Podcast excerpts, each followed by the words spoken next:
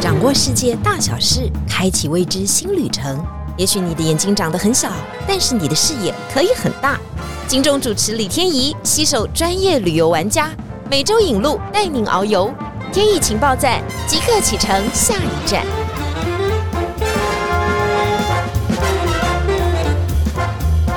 情报站，你说赞不赞？欢迎大家今天来到节目现场。澳洲真的是一个看起来好像没什么风情的地方，但是细讨论以后，真的还蛮有趣的。那这一次呢，我们的旅游特别规划了澳洲墨尔本的美食美酒十天。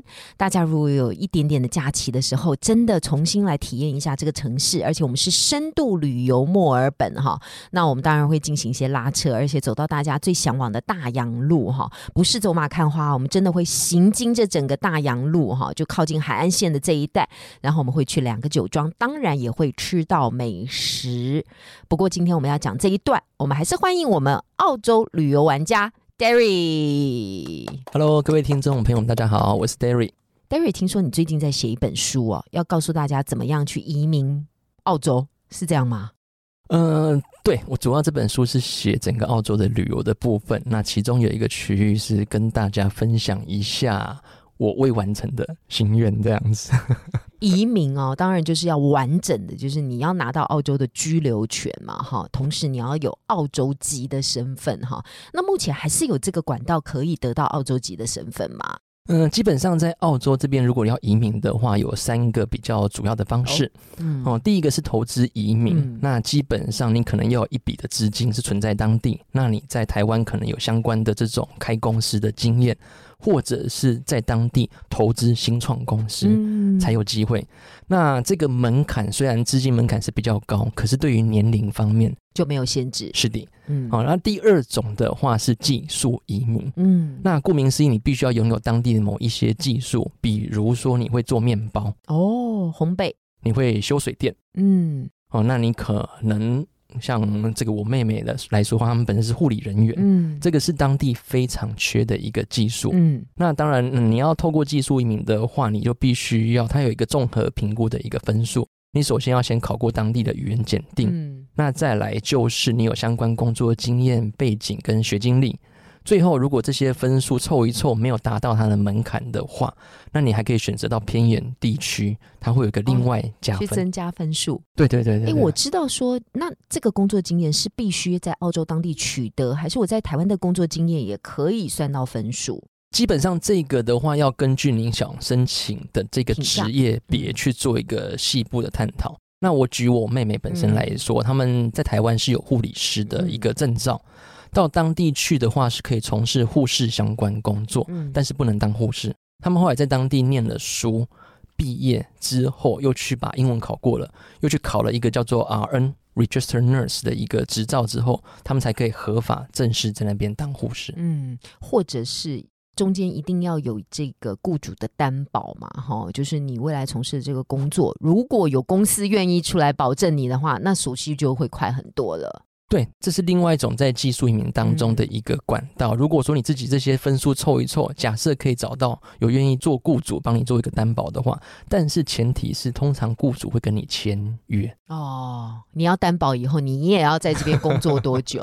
这是必然的条件吗？就是雇主担保的这个项目，嗯还是没有？它只是加重计分当中的一项而已。嗯，它是另外一种投资移民下面的另外一个管道。另外一个方法就是了，但是要找到这样的雇主，当然也比较难啦，嗯，对？通常你到大城市很难找得到。嗯，你反而去一些像荒郊野外的小镇，比如说像我之前有认识一个香港人，他很会做脸，就真的雇主把他担保下来。那这是一个美容美发沙龙嘛？对这种地方，对啊，那这个地点在哪里？达尔文，哦，我懂了，所以真的有雇主是需要你的，就是澳洲人他也不会是乱担保的，他真的有这个需要，然后你的技术能够符合他，那才能够达到这个对称的想法跟要求。那还有第三个呢？第三种真的都没有技术也没有钱的时候，就找个人嫁了吧。那是一生的事情啊，是吗？哦，基本上在那边还蛮多。我之前在那边遇过很多人，就在当地认识有澳洲籍的人，然后就开始进行一段异国恋情，然后哎走着走着就继续待下来了。哦，所以如果遇到一个当地的澳洲籍的人的话，他可以帮你做这样子一个。有点另类的雇主担保的概念，我们当然希望都还是真爱啊。走这条路的话是比较辛苦啊，那毕竟是比较长的一段时间哈，和一件事情啊。刚刚非常高兴，这个 Derry 很有系统性的跟我们分享了到澳洲移民的几个 想法。那我们就做第二个技术移民来讲好了。你刚刚说有一些很偏远的城市或有偏远的地区，他们是真的很需要人才啊，因为已经找不到人，也是。生不出来吗？哈，或者是他们原本的人口都出去了？那你有去过这样的地方哦？你说达尔文吗？对，哦，有。之前我在打工度假那一年的时候，基本上那时候离开墨尔本之后，我永远记得在情人节二月十四号那一天，机票大特价，我订到一张十五块钱澳币，不到五百块的台币，我就订到一张飞往达尔文的机票。哦，那个地方城市蛮特别的，因为它靠近巴厘岛。等会大家现在地理观念想一下哈，巴厘岛它是在印尼的最南端，那这个澳洲的达尔文的这个城市虽然是在澳洲的本岛上面，但是它是在澳洲的最北端，所以两边几乎是靠得非常的近的。它可能比飞到雪梨还要近吧？哦，对，飞到雪梨的话要四五个小时，飞到巴厘岛只要一个半小时就到了。那你就去了达尔文，对，所以那个地方的城市天气比较潮湿，所以基本上我记得我刚到的时候，每天下午就开始打雷、闪电，海边有龙卷风，然后路上有原住民，报纸翻开就是鳄鱼咬伤人的东西。这个就是最原始的澳洲哦，大家有没有看到那个《Mission Impossible》的那一位主角拍了 Tom Cruise？那个时候跟妮可基曼的定情作就拍了一个 Australia，就是澳洲嘛，哈。那那个时候好像是 Tom Cruise 是一个流犯或囚犯，就被放到了澳洲去。然后他拍摄的那所有的场景，就跟你刚刚讲的是一样的，就是荒凉一片的大陆，只有野生动物，然后最可怕的是鳄鱼，然后常常的是打雷、下雨。闪电，而且你坐着，因为天气潮湿，所以你坐着汗流不停，非常不舒服的地方。那你去那边干嘛呢？哦，因为那个地方因为天气气候的关系，所以它每年的天气不是春夏秋冬，而是干季跟湿季。因为澳洲的天气跟台湾相反，所以每年的四月到九月的时候是澳洲的冬天，反而是当地的干季，所以所有的澳洲人都会到达尔文度假。那度假就会衍生出餐厅跟饭店的工作机会，所以全澳洲的背包客在那个时间点也都会集合在 达尔文的啊，就是有工作机会在那个地方齐聚嘛。哈，那当然你也去工作了，但是你是不是有帮鳄鱼服务过呢？因为我们去澳洲的时候，他们说：“哎，你要不要再往北走一点？再往北走一点，走到那里你就可以看到很多鳄鱼哦。”所以我一直幻想当中，达尔文就是一个鳄鱼很多的地方，是这样吗？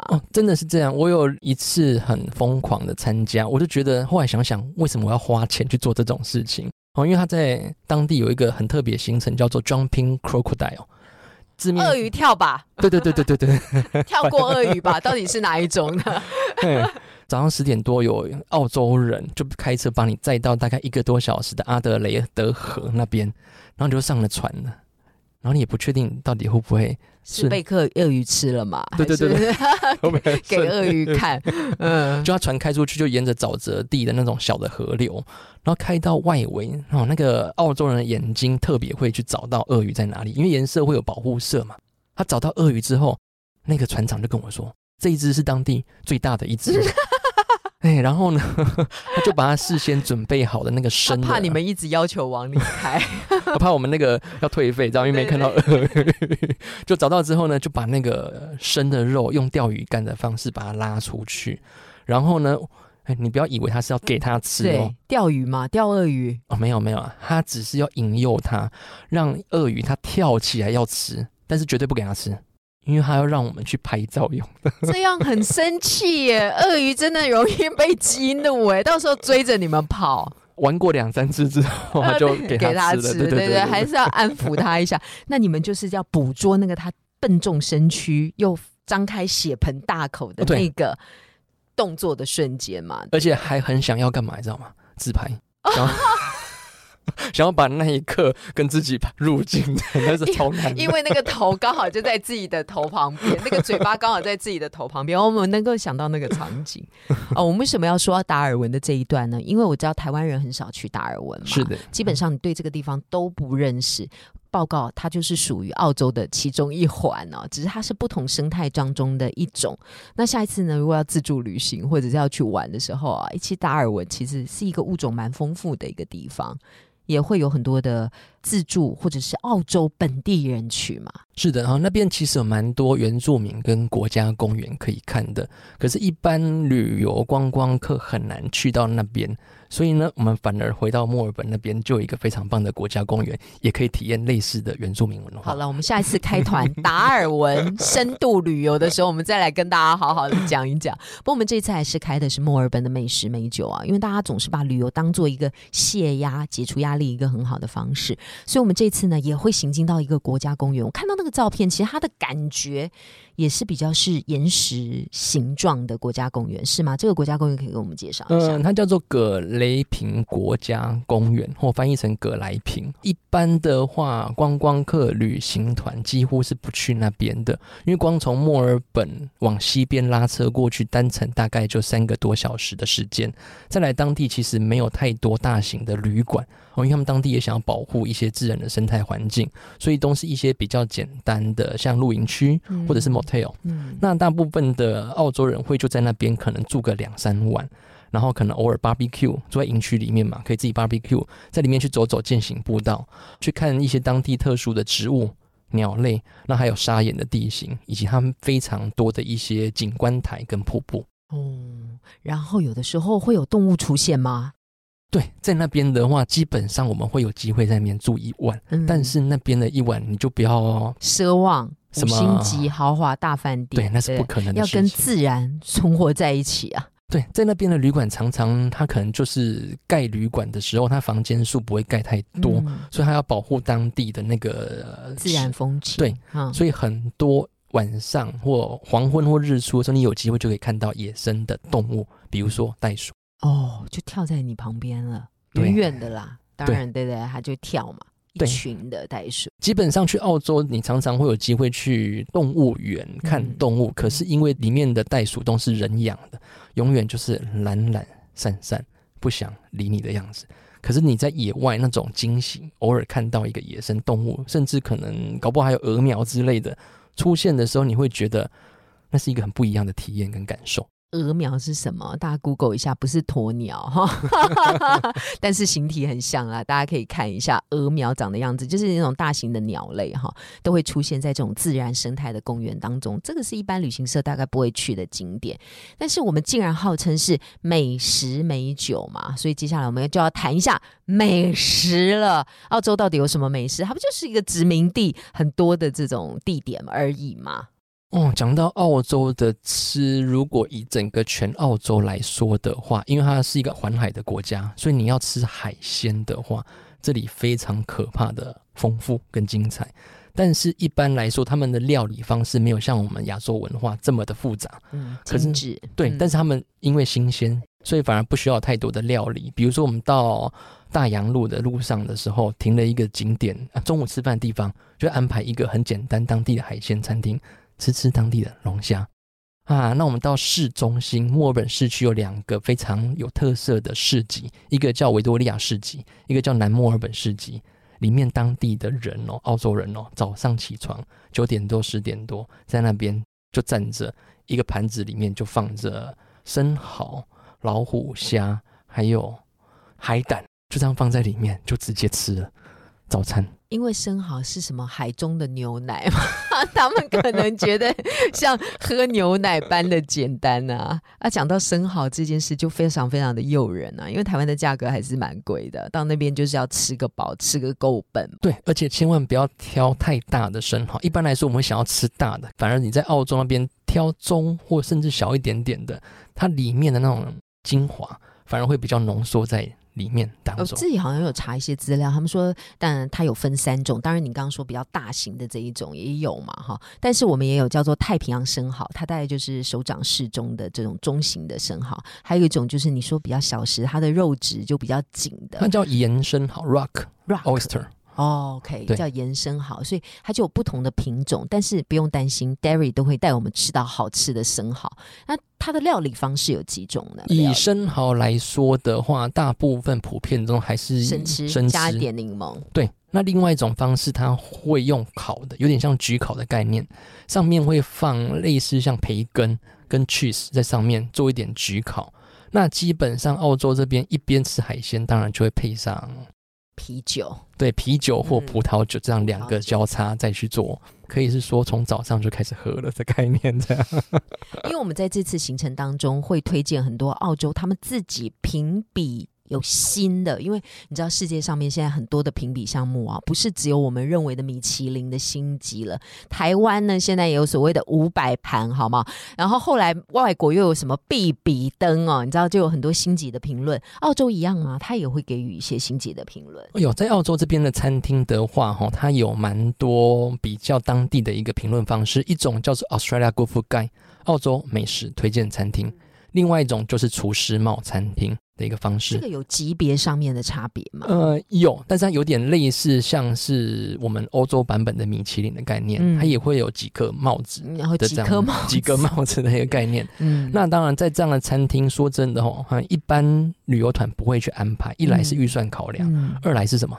吃一顿那个厨师帽餐厅，动辄两个小时起跳。哦，他还是要讲究，因为都是服务嘛，对。他必须要讲究那个服务的对对对对，嘿从前菜、主菜到甜点嗯。到酒，哦，你可以还要介绍，对你还要去享受那个整个氛围。嗯。所以我觉得到澳洲，尤其是墨尔本这一座，它的美食，我觉得是整个澳洲之最，嗯，。对，非常的精彩。除了生蚝、龙虾，你可不可以推荐第三个到墨尔本必吃的美食？然后我们这次可能也会安排的，然后一定会让你难以忘怀，一定说它是澳洲的美食之都。刚刚讲到的是一个海鲜的部分，如果讲到吃的文化，我觉得在墨尔本早午餐哦，我们也可以吃得到吗、我们也有安排哦。哦、？OK OK，哎，整个墨尔本不夸张，整个市区可能随便就超过一百家早咖啡馆、午餐咖啡馆加早午餐。OK，那你在市区，这就是他们一个饮食的文化跟想法嘛，对不对？对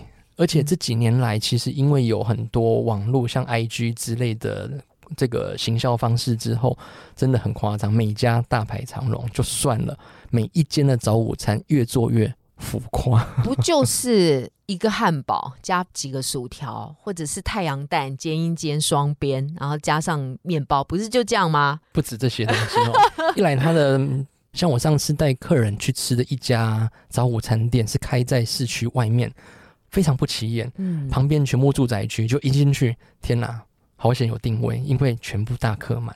那端上来的料理有一道是那个，他用当地一种很大的 mushroom 那种香菇，然后上面还会加一点花植物在上面，然后先去煎过，再撒上一些可能像中东的料理。我后来才知道，原来听说老板是那个土耳其人。哦，红花番红花，哎可能 may- maybe 是这种东西。对对，对，然后、嗯然后整个那个 mushroom 的大小大概是像我们手掌的大小这么的大，那是其中一盘而已，就是它的 order 当中上来的一盘是其中一盘，对，然后再来可能松饼，它的松饼也可以加培根在上面，嗯再冰淇淋，整个就弄了一副就是一般的食物，可是它把它组合成要跑三天的感很觉。血管应该会堵塞，我无法想象培根跟冰淇淋怎么融合，但没关系，你继续讲。啊他们还当地蛮常用炸鸡跟松饼混在一起吃的，对，还蛮。感觉这是一个不会让人家饿的城市。而且除了吃的东西之外的话，他们的咖啡文化真的非常精彩。嗯、你要跟我们介绍一下咖啡文化。咖啡不就这样吗？每一个土耳其咖啡也说他们自己很精彩啊。那为什么墨尔本咖啡精彩？呃，一般来说，你在台湾不外乎你喝加奶的咖啡就是 cappuccino 跟嗯 latte 这两个选择比较多，不加奶的就是黑咖啡美式嘛。到当地一定要喝喝当地的 flat white。哎 Flat White，对，嗯哼、呃，中文如果你直接翻译过来就是平坦的白色。OK，哦，那这几年来在星巴克你可以看得到富裕白，在路易莎你看得到翻译成澳洲小拿铁，其实就是从 Flay White，对从澳洲这边引过去的。但是当我每次回来台湾，在刚刚提到那间咖啡馆喝的时候，就是少了一个味道。但是我们没有喝过，我们也很难形容这个味道。所以要赶快来喝啊！你说这个是他们当地厉害的？为什么少一个味道？是因为当地的牛奶哦不一样，当然是不一样。对，再来就是当地其实刚刚提到，他们其实没有在种植咖啡豆，他们咖啡豆都是进口，但是他们烘焙的技术还有专业的学校在培养你去做咖啡的技术。我曾经在那边上过两天一夜的咖啡师速成养成班，就每天一直不停的。我觉得你的人生很丰富哎，有上过红酒，上过烈酒，又有上过咖啡师傅。你等会不要告诉我你有蛋糕执照，这样好惊讶。我有做过司康啊，我会会做司工。那咖啡师训练，所以你才知道他们那个品相非常的多哈，哦，品相也非常的多。对对对，那基本上在澳洲，平均一天喝上一杯到两杯以上的咖啡，真的比比皆是。而且你去咖啡馆喝，千万不要说啊，看一下菜单再来决定要喝什么。他们咖啡很少是有菜单的，所以我们也是可以去点。latte 也是可以去点 cappuccino，对，那你跟着我去，我也可以帮你直接点这些东西，更简单。对对对对对，那 如果你也都可以这么做。对，哎如果你不喝咖啡的话，那边的黑咖啡你不要去点什么美式黑咖啡，那边的黑咖啡叫 long black。哦，long black，很长的很长的黑。对，那那边的 long black 跟台湾做法不太一样，一般台湾是把 espresso 浓缩咖啡把水加到 espresso，可是那边相反。先把浓缩咖啡加到水上面，所以咖啡油会浮在上面，喝起来口感又有一点不太一样。哦，所以它是改良后的 espresso，然后杯子又比较大，其实就是美式黑咖啡啊，但千万不要加美式哈，这样就是熏掉了。哇，原来这个澳洲的咖啡是这么的特别的。那他们当然因为饮用的人很多嘛，所以就要不停的改良它。它的价格贵吗？说到重点了哈，我在台湾很少喝咖啡。因为我觉得在台湾咖啡有点贵，对，动辄一杯可能都到一百五到两百块之间，哦，可能到一个比较有设计感、工业风的咖啡馆，在当地基本上你到一个刚刚我提到很漂亮的餐厅、咖啡馆，喝一杯咖啡平均五块钱澳币，折合台币大概一百一十块钱。这在所有的比较的物价当中，它算是比台湾 稍微便宜一点的嘛，对不对？哦，对，然后品质又好的，对。所以大家知道吗？去墨尔本哦，其实咖啡势必是一个必选的品相啊。那当然跟着 Derry 去就一定可以喝到。不过你刚刚特别提到有一个牛奶的问题啊，因为你在说上面加了这个薄薄的一层，所以让它的可能是因为这个原因，让它的咖啡很不一样。但我们都知道，澳洲本来就是畜牧大国，牛奶这种品相就是非常便宜。真的比水便宜吗？嗯。真的非常便宜哦！疫情前的话，一公升的牛奶哦，只有折合台币大概二十几块钱一公升。嗯，台币对。现在疫情后，一公升大概平均四十块钱，但是还是比台湾便宜啊，是不是？也比它的水便宜哦。水的话就贵了哈，因为一瓶矿泉水正常来说，我们六百 CC 左右，大概正常价钱是四块钱澳币。大概是八十块钱，六百 CC 就八十块，那个一公升一千 CC 的才四十块。所以我们就喝牛奶好，对口渴就每天口渴喝牛奶哈。如果要带孩子长高长壮的，也麻烦送去澳洲啊。那每天当那个牛用牛奶来漱口哦，他只有这个选项，他也没有别的选项哈，他一定得喝牛奶。但是听说以后牛奶也不能喝太多嘛，哈，这个拉肚子的话，不要怪我们。如果有什么乳糖，那叫什么乳糖不耐症的话。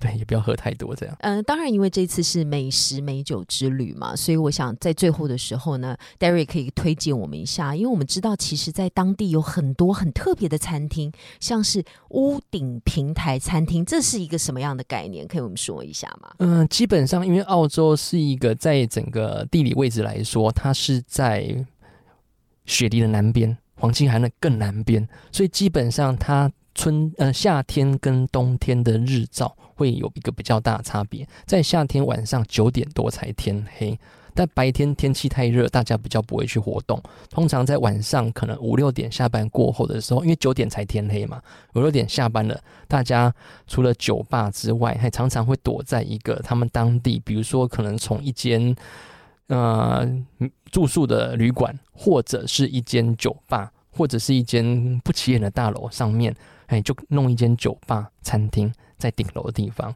然后呢，嗯，就在上面，你可以喝酒、看风景、看夜景，然后吃吃当地的一些小东西。这个是墨尔本很多大楼都会有这样的设计跟建设嘛？哈，嗯，我不知道大家有没有去过台北，像是万豪或者是韩舍爱美，我记得他们也有这一种比较像是顶楼的，他们就会做一些对其他的公共利用。有一些是挖个游泳池啊，旁边有个小酒吧，但是墨尔本可能比较不是这种 feel。那它要怎么去遮蔽它很热的这个天气？所以它会会有一些屋檐吗？或者是它会种植一些树木嘛？有这样的一个设计？嗯，基本上它会融合不同的设计的一些风格。比如说这一间天台酒吧，它是主打植物系列的，哦，就会有这样攀爬的感觉。对，哎，这个酒吧如果是主打澳洲现代化设计风。这个风格的，啊，有的可能会走比较意式风格，或者是说有的是它就盖在我们亚拉河畔，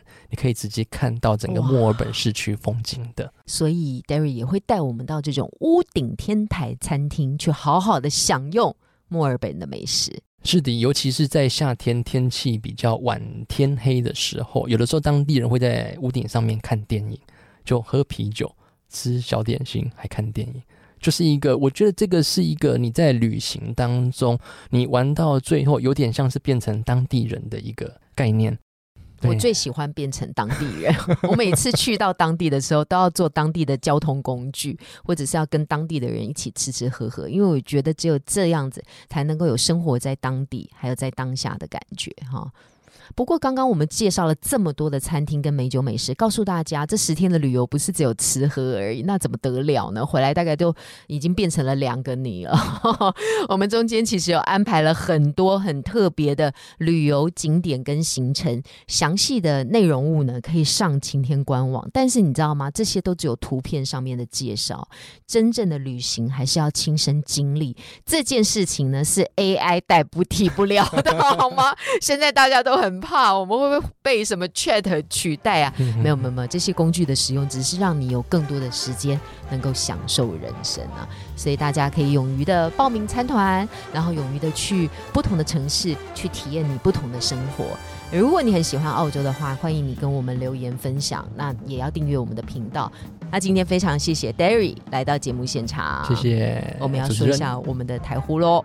天意情报站，墨尔本最赞啦！你说赞不赞？拜拜，拜拜。